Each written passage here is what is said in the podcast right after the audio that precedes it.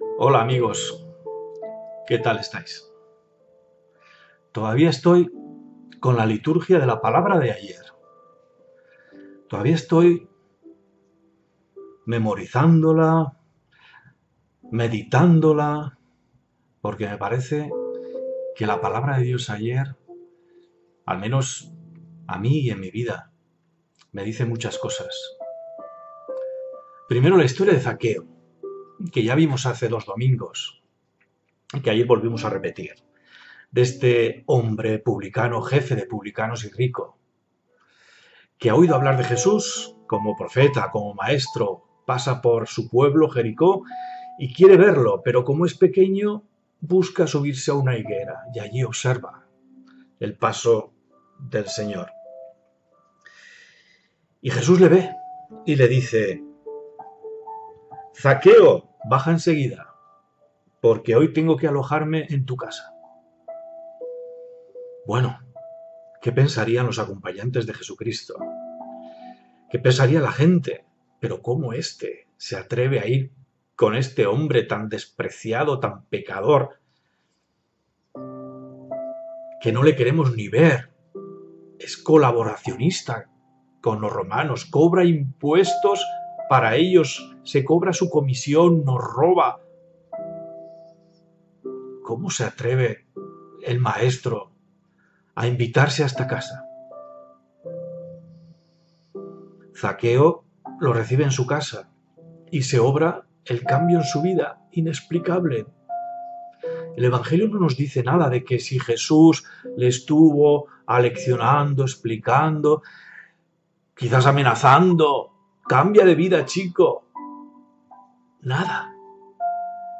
Solo la presencia del Señor obró el milagro y este hombre hace un cambio radical dice que va a dar la mitad de sus bienes a los pobres y va a restituir cuatro veces más a aquellos que ha robado. ¿Cómo es posible? Solo podemos comprender esto por la bondad. Solo la bondad es capaz de producir ese milagro. La bondad de Jesucristo que se acerca a su casa y el hombre, el zaqueo, se ve inundado por esa bondad que toca su corazón, que no le pide explicaciones. De nada. Zaqueo, en una palabra, se siente querido y aceptado. Y ese es el milagro. Y nosotros, yo en concreto.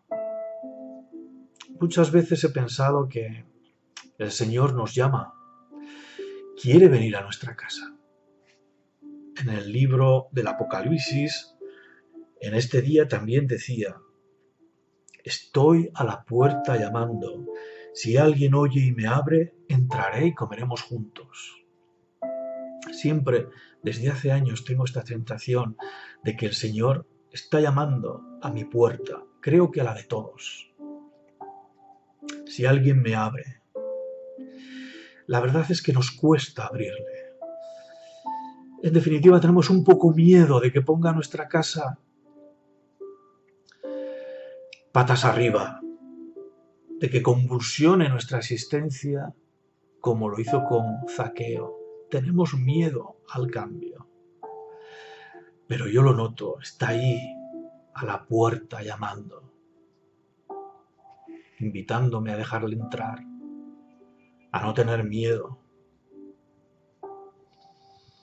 Pero en fin, así es la vida cristiana, esperando que llegue ese día en que sea capaz de dejarle entrar como un torbellino y que se me lleve, me lleve todo aquello que es tan innecesario y que yo lo considero importante.